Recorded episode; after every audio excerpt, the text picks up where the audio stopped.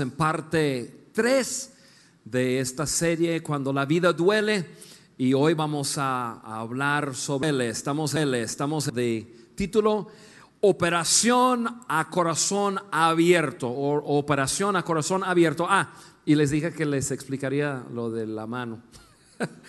El día jueves yo estaba eh, podando un árbol ahí en la casa que tiene unos espinos como así y este cayó una ramita y empujó el dedo y, un espino pasó por, eh, bueno, no pasó por completo, se metió y este, y ya lo quité porque traía guante, lo quité, quedó trabado en el guante, lo quité del guante y este, y ya, eh, yo dije, bueno, duele, pero ya se me quitará.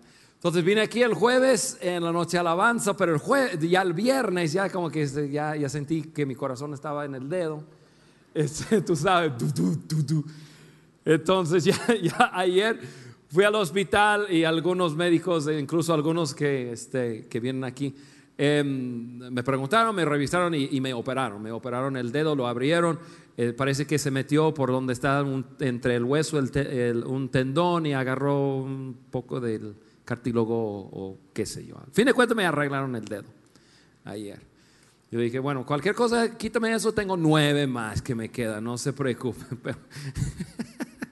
Entonces, este, ya, eso es lo que me pasó. No quería traer todo eso, pero el, doctor me dijo, si tú quitas la venda menos de 24 horas, yo te voy a meter a la cárcel, o quién sabe qué me dijo, pero amenaza, ¿no? Entonces ya aquí estoy con esta cosa, pero yo estoy bien.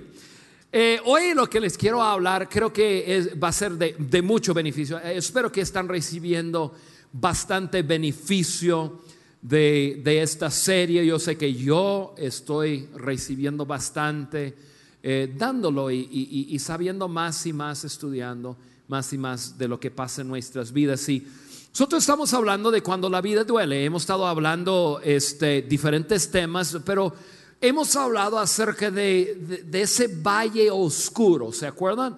Que la Biblia habla acerca de un valle oscuro que, uno pasa y, que es un proceso que, lleva tiempo. Y cuando hablamos de proceso estamos hablando de que hay tiempos en la vida, hay tragedias, hay dolor en esta vida y no hay persona que puede escaparse de, de tiempos de tragedia, tiempos de dolor. Todos pasaremos por valles oscuros.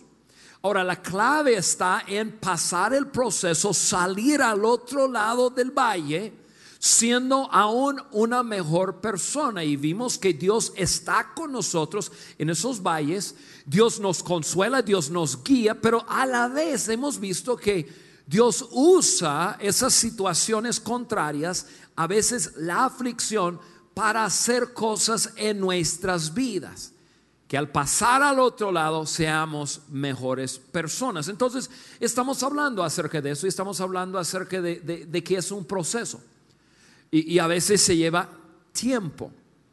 Hablamos o hablé la semana pasada acerca de ese proceso y y, se acuerdan, hablé acerca de, fases. La primera fase es, la fase del, impacto, ¿no?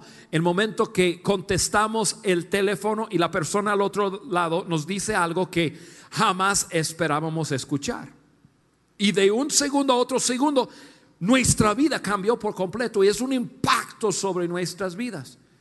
Podría ser el, momento que nos, nos dieron alguna noticia de un doctor de alguna enfermedad y, de un día a otro, eh, de un segundo a otro, nuestra vida cambió por completo. Y es el impacto. Y, el momento de impacto puede durar segundos, puede durar minutos, puede durar un día o, dos días. Em, y, y puede ser incluso una llamada donde nos dice que la persona que, más amamos en la vida ya, ya no está. Y ¡pum! el impacto. Y, luego hablamos acerca de esa segunda fase que lo llamamos la fase de, negación o, la semana pasada lo, lo, llamamos esa fase de estupor, cuando hay algo dentro del ser humano que cuando algo tan grande, tan impactante sucede, como que como que se duerman nuestras emociones, como, como, si, como si nos metieron una anestesia a nuestras emociones y dejamos de sentir. Algunos de nosotros nos ha pasado cuando estamos en, el sepelio y tenemos ataúd de, de un ser querido delante de nosotros y estamos, pero no estamos.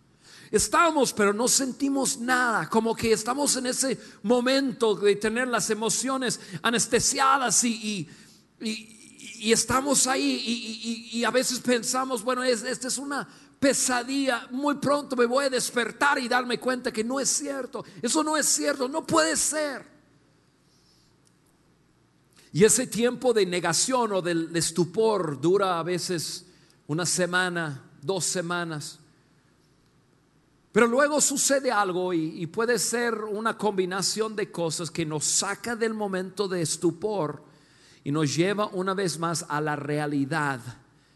Y esa fase lo llamamos el regreso al dolor. Y puede ser quizás una fecha, cumpleaños de una persona, día de mamá, día de papá.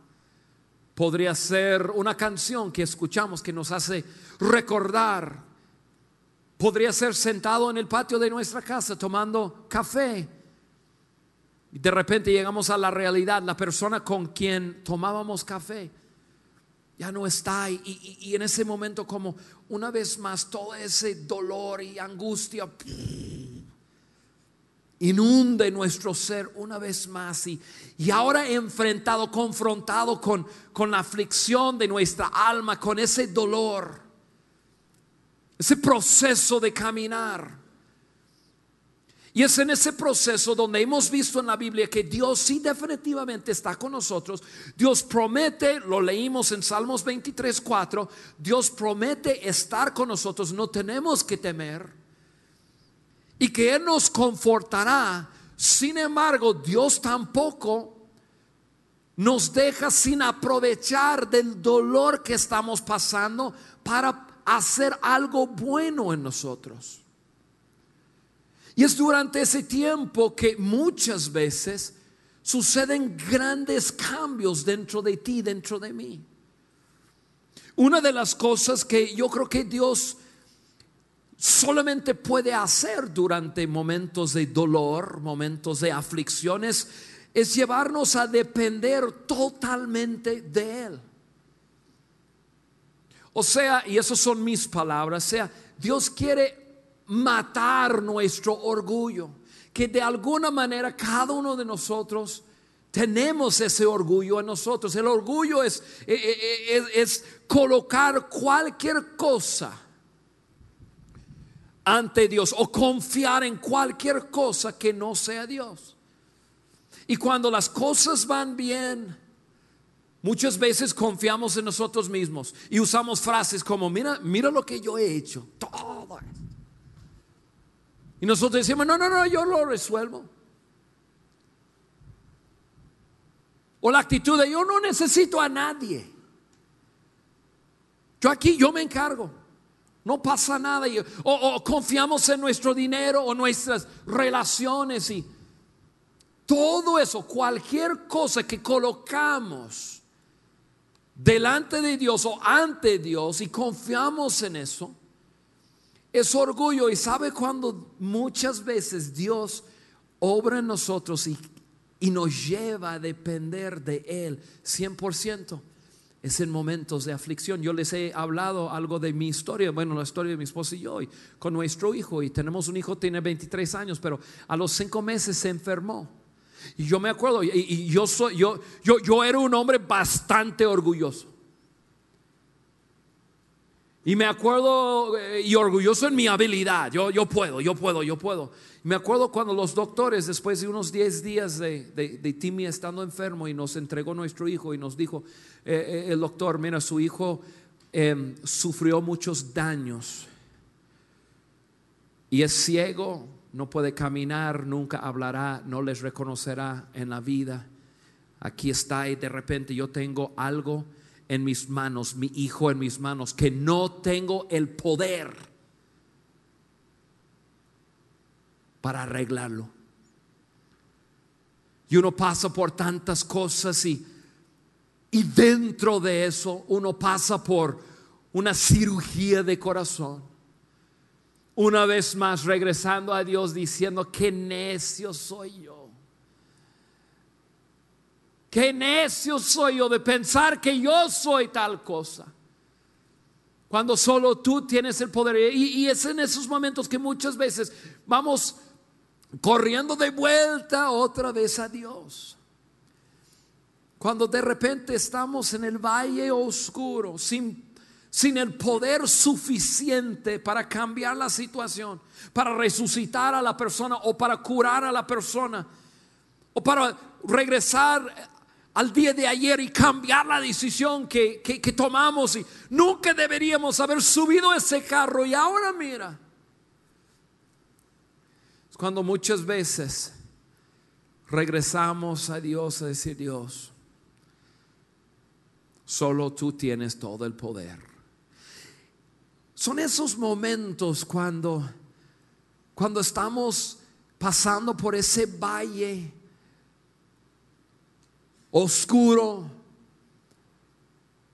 dolor en nuestras vidas, pasando por la aflicción, la, aflicción cuando, cuando Dios decide operarnos, nos lleva al quirófano suyo a decir, Juan, voy a abrir tu alma y ahora yo sé que estás pasando por esa, esa cosa tan difícil, pero ahora estás en, en el estado en que yo te puedo cambiar y ayudar.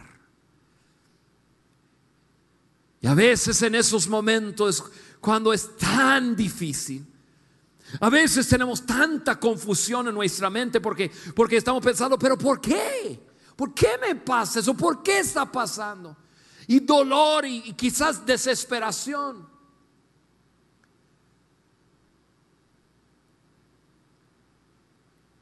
Puede ser bastante difícil.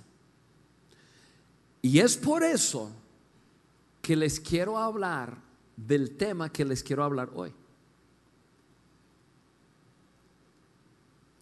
No sé si algunos de ustedes han visto la película Manos Milagrosas. Manos Milagrosas. Manos Milagrosas es sobre es la historia sobre un doctor afroamericano eh, que se llama Ben Carson. El doctor Ben Carson eh, por una operación impresionante comenzó a tener mucho renombre. Dentro de la película se describe esa operación que él hizo. Recibió una llamada de Alemania que ahí había unos eh, siameses que ellos querían que él se parara, estaban unidos por la cabeza.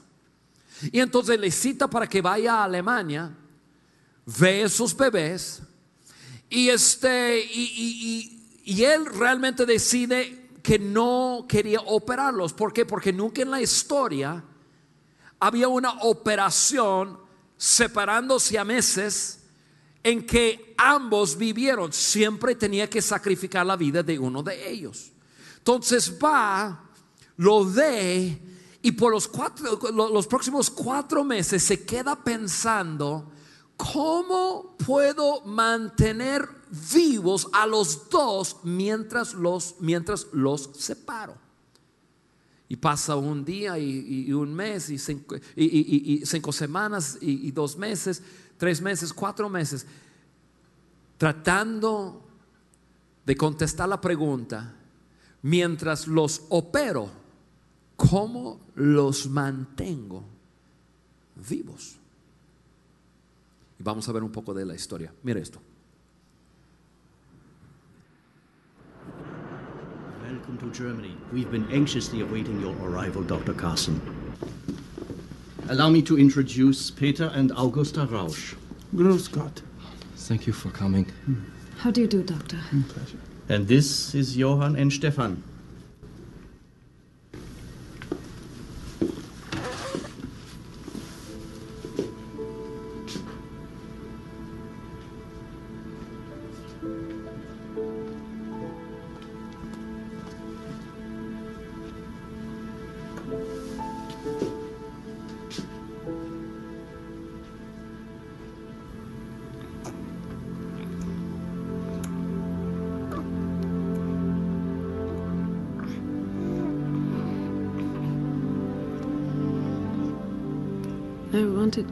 Myself when I learned the truth.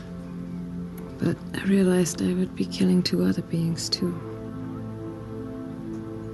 And then, as soon as I saw them, my heart melted.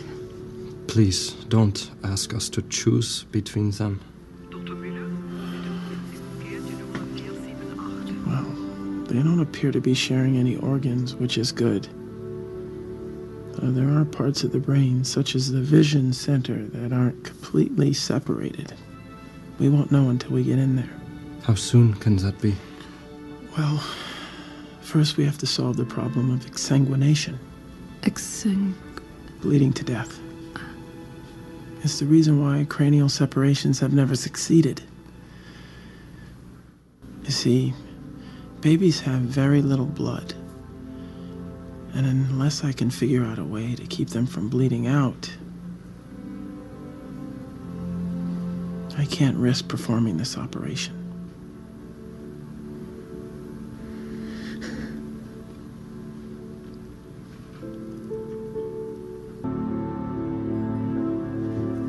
Hello? Mark? Where go? First off, we'll need to have the room wired with emergency power in case there's an electrical failure. Then we'll need two of everything two anesthesia monitors, two heart lung machines, enough people on each team to cover both babies. We'll need an anesthesiology team, a team of cardiac surgeons, a team of plastic surgeons, a team of neurosurgeons, and we'll need to figure out how to fit all 50 of us into one operating room. Each team must rehearse their respective procedures step by step, and each team must develop scenarios for the worst possible things that could happen. If one baby dies, we need to separate him as fast as possible and give all shared tissue to the surviving twin. Cardiothoracic will start their procedures at 6 a.m.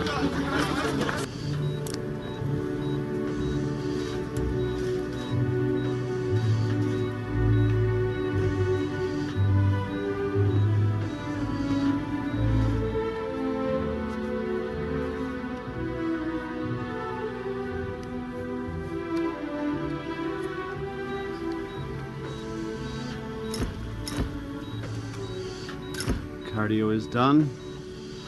All yours, Ben. Scalpel?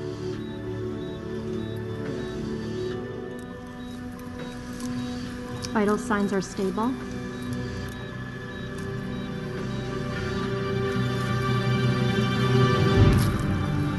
Lord, it's like a lake of blood. It's huge. We have to start hypothermic arrest. If we do it now, it'll cut too deeply into our hour. If we don't stop the hearts, they'll bleed out. Blood cooling to 20 degrees. The hearts are stopped. Turn off the heart lung machine. Okay, we have one hour to finish separation.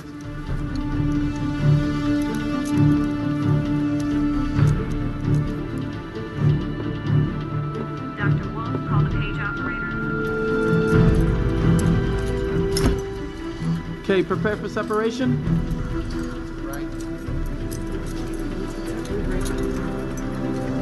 Set. All ready to go. All right, on my mark. Three, two, one, separate. Slowly. Easy. Get ready with the drapes. Make sure we don't contaminate the field.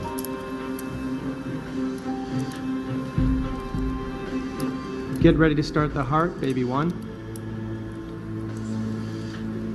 Paddles in, baby two. Clear, baby one. Okay. Do it. Baby two. Charge to 10. Clear. All right, do it.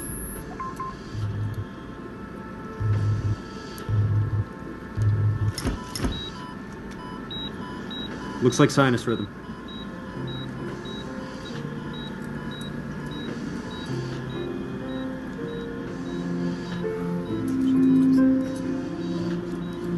Start closing up the chest.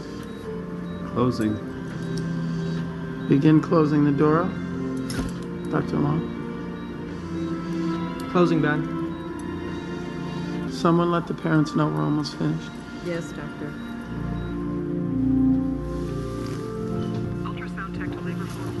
Bitte.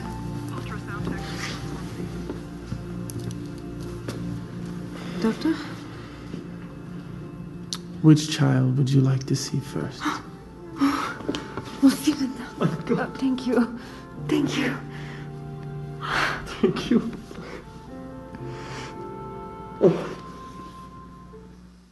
Get that in, or no?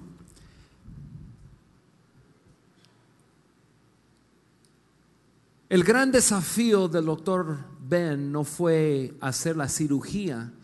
El gran desafío fue cómo mantenerlos vivos mientras esos dos, esos dos cuerpos estuvieron sobre esa mesa de, de operación. Y eso nosotros, tú y yo, podemos aprender una gran lección de eso, porque según la Biblia nosotros pasamos por, por ese valle oscuro y nosotros estamos en un proceso y, en medio del dolor, en medio de la, de la incertidumbre, a- a veces la desesperación. Dios decide usar ese momento para abrir nuestra alma y a corazón abierto comenzar a hacer algo en nosotros.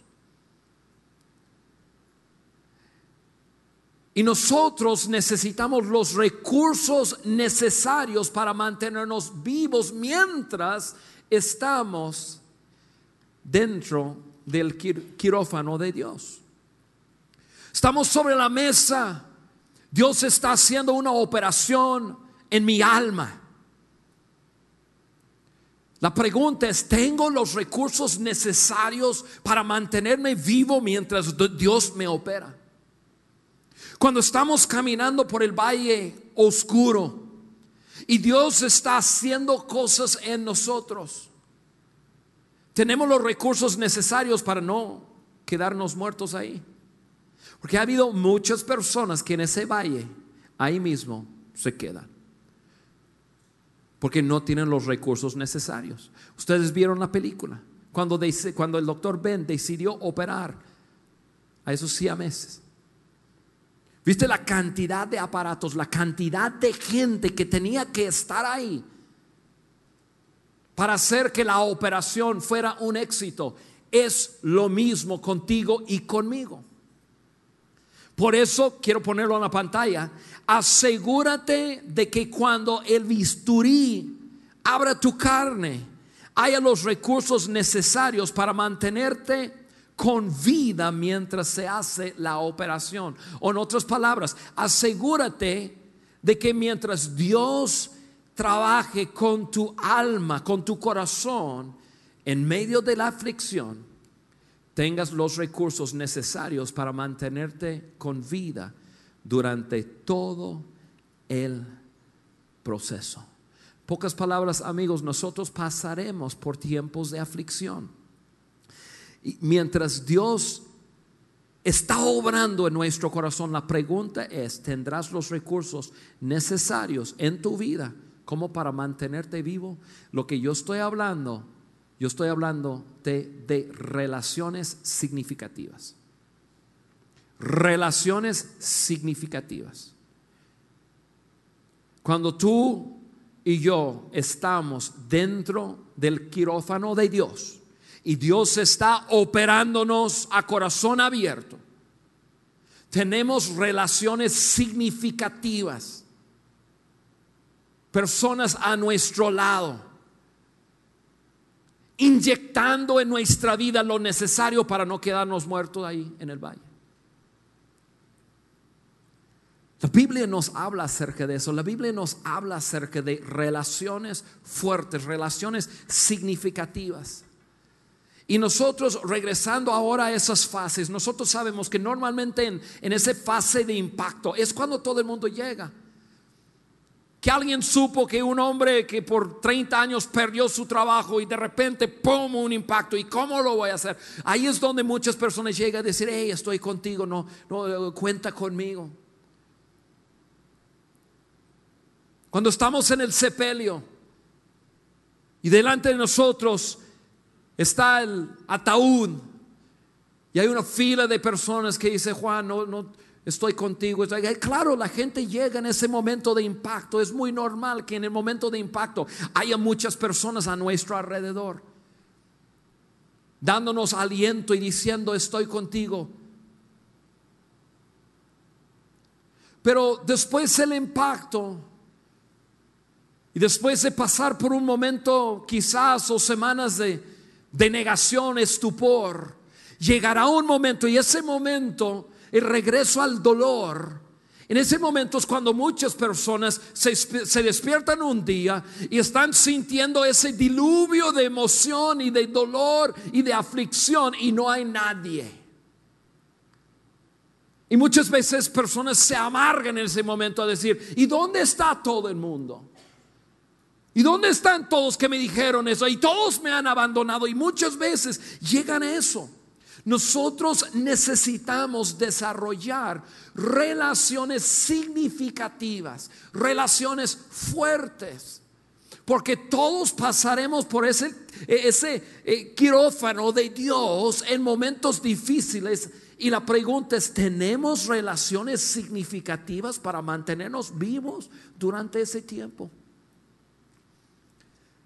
Yo he descubierto que muchas personas no han desarrollado relaciones significativas. Pero necesitamos de relaciones significativas y auténticas en nuestras vidas en esos momentos. Los necesitamos. La Biblia habla acerca de eso. Yo, quiero leerles en, en, algunas partes, pero rápidamente Hebreos 10, 23 y 24, la Biblia dice de esta manera. Mantengamos firme, sin fluctuar, la profesión de nuestra esperanza, porque fiel es el que prometió. Nosotros sabemos que Dios es fiel. Si yo preguntara a todos ustedes aquí, ¿cuántos, ¿cuántos creen que Dios es infiel? Ninguna persona levantaría la mano. Todos de alguna manera decimos, bueno, sí, Dios es fiel. Pero ¿cuántos de nosotros en momentos de oscuridad, en momentos de, de gran dolor, nosotros eh, eh, hemos cuestionado la fidelidad de Dios? Hemos dicho, yo no sé qué estás haciendo, ¿qué pasa contigo? Muchos de nosotros hemos cuestionado nuestra profesión de esperanza. En momentos buenos, sí, Dios es bueno, no, Dios viene a todos. Dios es bueno porque cuando yo saco el carro de la agencia. Dios es bueno porque cuando yo ya me mudo a la casa nueva. Dios es bueno cuando todos mis hijos sacaron, se recibieron. Dios es bueno. Yo, sí lo sabemos, pero cuando, cuando, cuando hay dificultad y cuando estamos pasando por el valle oscuro, ahí es donde cuestionamos, hey, Dios, ¿qué pasa contigo? Y comenzamos a perder nuestra confianza o esperanza. Aquí la Biblia dice, mantengamos firme, sin fluctuar, la profesión de nuestra esperanza, porque fiel es el que prometió. ¿Quieres mantenerte con esperanza y, y, sabiendo que Dios es fiel? Seguimos al siguiente versículo. Mira lo que dice. Y considerémonos unos a otros para estimularnos. La manera que tú y yo, al amor y a las buenas obras, la manera que tú y yo vamos a poder mantenernos firmes, sabiendo que Dios es fiel, firmes en esperanza, es que mientras estamos ahí sobre, en ese cuarto de operación, sobre la mesa, Dios obrando en nuestra alma y, estamos angustiados y no sé qué está pasando, es porque hay otros en nuestras vidas que están diciendo, Juan, no te olvides, Dios es fiel. Yo sé que estás pasando por un tiempo difícil, yo sé que a lo mejor estás con muchas preguntas, pero Juan, no te olvides, Dios es fiel, Dios es fiel, Dios, Dios va a cumplir sus promesas en su vida. Juan, Dios tiene un buen plan, porque hay personas que están, están ahí ayudando cuando estamos pasando por ese valle. La manera que nosotros no fluctuemos y la manera que no nos morimos ahí sobre la mesa en esa cirugía es a través de tener relaciones significativas, personas hablando a nuestras vidas en los momentos más difíciles. Pero la pregunta es, ¿te has molestado por desarrollar relaciones significativas en tus momentos de bonanza? Cuando todo está tranquilo, cuando todo está en paz, cuando todo te va bien. ¿Te has tomado de la molestia de desarrollar buenas relaciones con gente que te van a estimular, que te van a ayudar, que te van a echar porros? Juan, no te olvides. Yo sé que, yo, yo sé que tienes muchas preguntas, pero no te olvides. ¿Sabe que hicieron un estudio y fue como estudio concurso? El concurso fue meter 10 personas en una piscina eh, lleno de hielo y ver cuánto tiempo podría quedar esa gente ahí. Y la persona que quedaba más tiempo ganaba un, gran premio. Entonces, este, tenía 10 personas, los meten en la, piscina y, este, y, ahí está aguantando, aguantando, aguantando, aguantando hasta que el último saliera de allí. Y entonces, la segunda parte del concurso y de la investigación fue invitar a las mismas 10 personas a hacer lo mismo, meterse en esa piscina helada, pero podían invitar a sus amigos, su familiar, etcétera. Y ellos eh, y la gente que hicieron el estudio dieron un clase, un curso en cómo animar a su amigo, a su hijo, a su, el que estaba ahí. Dieron cursos de, de, de, cómo animar a una persona. Entonces, ahora esos mismos 10 se echaron en, en, en esa piscina helada y ¿saben cómo, cómo salió el resultado? pudieron quedar tres veces más en el mismo agua, con el mismo hielo, pero con alguien ahí diciendo, tú puedes, tú puedes, quédate ahí, no te salgas, el premio, oye, acuérdate del premio, te van a regalar un carro, quédate ahí, oye, quédate. Oye, ¿quién sabe que no sé cómo es el de animar a una persona? Yo tengo mi manera de animar. Quédate. Este cada, cada uno, de, a lo mejor necesito clases en cómo animar a la gente, ¿verdad? Tres veces más. Porque hubo gente ahí diciendo, tú puedes, tú puedes, tú puedes, no te quedas, tú, tú, tú, puedes, tú puedes. Mira, mira, no te mira, sí, sí se puede, sí se puede, tres veces más. Y eso es lo que la Biblia está diciendo aquí. No pierdas tu esperanza en Dios. Dios es fiel. Y Él cumplirá la promesa, pero a veces eso no va en nuestro tiempo. En momentos de pasar por ese valle oscuro y nosotros con la interrogación, ¿dónde está Dios? Necesitamos personas, relaciones significativas, personas a nuestro lado diciendo, Juan, aguanta un día más, aguanta, yo sé que es difícil, yo sé que, yo sé que quieres nada más echarte a correr, pero tú puedes, tú puedes, tú puedes. Cuando estamos en el quirófano de Dios, debemos estar seguros que tenemos los recursos necesarios, como no para, como para no levantarnos y correr. ¿Cuántas personas se levantan de la mesa de operación? Dios está mero en medio de la operación y dice, ya no aguanto más. Le dan la, la, la, la espalda a Dios, se va corriendo y pasa el resto de su vida sangrando porque no tuvieron los recursos necesarios. Y algo muy interesante ocurre muchas veces cuando pasamos por dificultades. Muchas veces nos retraemos de las relaciones cuando más las necesitamos. Por pena, por vergüenza. Yo he hablado con personas que venían aquí a vida con su pareja. Hubo una situación, su pareja ya no está. Oye, fulano, ¿dónde andas? No te he visto. No, yo dejé de ir porque porque me traía tanta memoria de, de mi esposo que se congregaba conmigo. Oye, y entonces, no, me siento muy solo. Ay, Dios mío, vente. ¿Por qué te aísles? Sucede una situación que podría ser de pena una pareja y, su, su niña de 14 años se embaraza.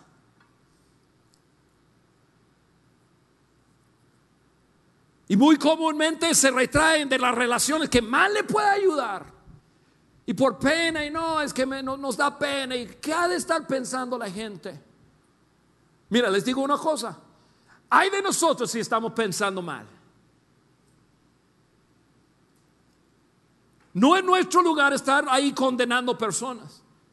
Están pasando por dolor, puede ser dolor inútil, que les hablaré un poco más adelante, dolor que nosotros causamos a nosotros mismos por acciones, pero tenemos que ayudar a la gente a convertir ese dolor inútil a, que sea dolor útil. Y no es nuestro lugar culpar a la gente y decir, bueno, lo merece. No, nuestro lugar es decir, mira, no pierdas tu confianza Dios. Ah. Pero muchas veces personas se retraen. El hombre que pierde su trabajo y le da pena. Y entonces se levanta cada mañana y sale en el carro como si fuera a, su trabajo y se va al parque y da vueltas todo el día pensando, ¿y cómo le digo a mi esposa? ¿Cómo le digo a mis amigos? Qué pena. Qué... Y, y- y se separa de las personas que más le puede ayudar. Mi pregunta para ti, mira, la pregunta no es si vamos a pasar por el valle oscuro, vamos a pasar. Mi pregunta es, ¿has desarrollado relaciones significativas en tu vida para que cuando estés pasando por el valle y Dios decide operarte a corazón abierto y arreglar cosas en tu alma como Él arregla cosas en mi alma? tenemos relaciones significativas en nuestra vida, los recursos necesarios para poder llegar al otro lado. Dice la Biblia en Eclesiastés 4, 9, 10.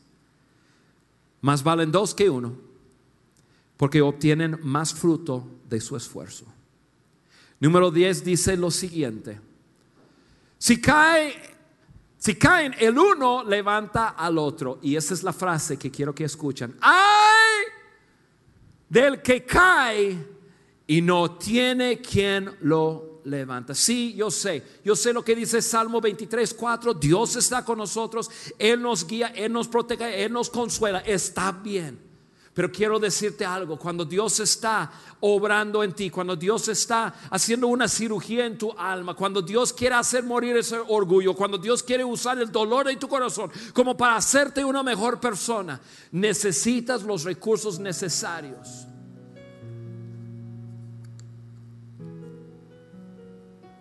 Para seguir. Y esos son relaciones significativas y fuertes. Les quiero dejar dos sugerencias. Esa es la parte práctica.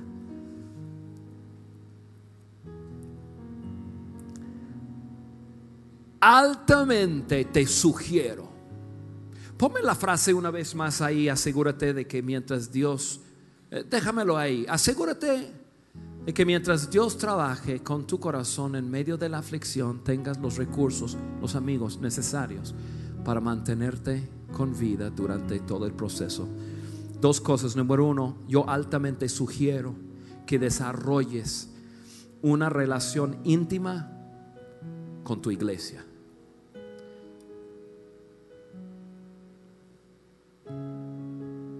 Yo estoy hablando a ustedes acerca de vida internacional. Que este lugar no sea un lugar donde te congregues. Ah, yo voy, yo asisto a vida internacional, que eso sea parte de tu vida. Que vida internacional sea parte de tu familia. Y no estoy hablando en forma rara, yo sé que tienes tu familiar, parientes y todo. Estoy hablando de que iglesia, vida internacional, es un lugar donde tú, tú sabes que, que, que eres parte de y tú vienes. Y cada, cada, cada vez que estás hay una inyección de esperanza y de vida, porque vas a necesitarlo. Y cuando llegan los momentos difíciles, no dejes de venir. A lo mejor te da pena lo que te ha pasado, a lo mejor te da pena lo que hiciste. Ven de todas formas, deje que te ayudemos. Dios quiere hacer algo en ti, a lo mejor estás sobre, sobre, sobre la mesa y Dios está comenzando con su vistoría a abrirte, a hacer algo en tu alma. necesitas personas cerca que te ayuden. La iglesia debe ser el mejor lugar. Y sugerencia número dos, dentro de la iglesia desarrolla relaciones significativas. Y para aquí en Vida Internacional nosotros fomentamos eso a través de los grupos de vida. Si tú no, si tú, tú no tienes un grupo de vida, si tú no eres parte de un grupo de vida, únete a un grupo de vida, por favor. No sé cuántas veces me saco de onda en forma positiva porque hubo una situación y me llaman y yo voy a un hospital y, y antes de que yo llegue, yo voy entrando y hay tres, cuatro parejas ahí o, personas ahí. ¿Y qué onda? Dice, no, no, no, ya nos encargamos, no te preocupes. Ya le, van a tener que operar, pero ya, ya, ya hablamos a, a su esposa y, y- le dijimos que, que alguien más va a ir a recoger los niños en la escuela y, este, y, ya le estamos eh, haciendo eso y preparándole la comida y, y, este, y, ya nos encargamos. Y mañana haremos eso y esto. eh, Juan, tú por él y, y- nosotros hacemos nuestro. Yo digo, es- eso es amistad. Eso es lo que yo he visto grupos de vida caminar por meses, meses y meses, hasta años con personas de su grupo. Estando ahí, así como dice en Hebreos, estando ahí, diciendo no pierdas tu confianza en Dios. Yo, dale, dale, dale, aquí estamos. Aquí estamos. Dos sugerencias. Uno, desarrolla una relación buena con tu iglesia, vida. Y dos, desarrolla buenas amistades aquí adentro. Sé parte de un, de un grupo de vida. No, no hay ser humano perfecto, yo sé, yo sé que a veces personas me dicen, uh, Juan, si supieras cómo es mi grupo de vida. Yo sé, todos estamos locos, incluyéndome a mí. Pero la verdad, a la medida que, mira, entre más cerca llegamos a una persona, más vemos sus fallas. Eso va a pasar. Pero superamos eso. Desarrollamos buena amistad y relaciones significativas. Para que cuando estemos en el quirófano de Dios, hay los elementos necesarios para mantenernos con vida mientras Dios hace su trabajo. Cierra sus ojos, por favor. Padre, yo te doy gracias por cada uno de nosotros en este lugar. Gracias que tú eres un Dios tan grande y sabemos que tú estás con nosotros y entendemos que tú nos confortas y entendemos lo que dice en Salmos 23, pero también entendemos que la Biblia tu palabra habla tanto de buenas amistades y de personas que hablan a nuestras vidas y, y cómo nos, nos animamos el uno al otro para mantenernos firmes en nuestra esperanza. Ayúdanos a ponerlo en práctica. Desarrollar buenas amistades, relaciones significativas. Y te damos gracias, oh Dios, en el nombre de Jesús. Amén.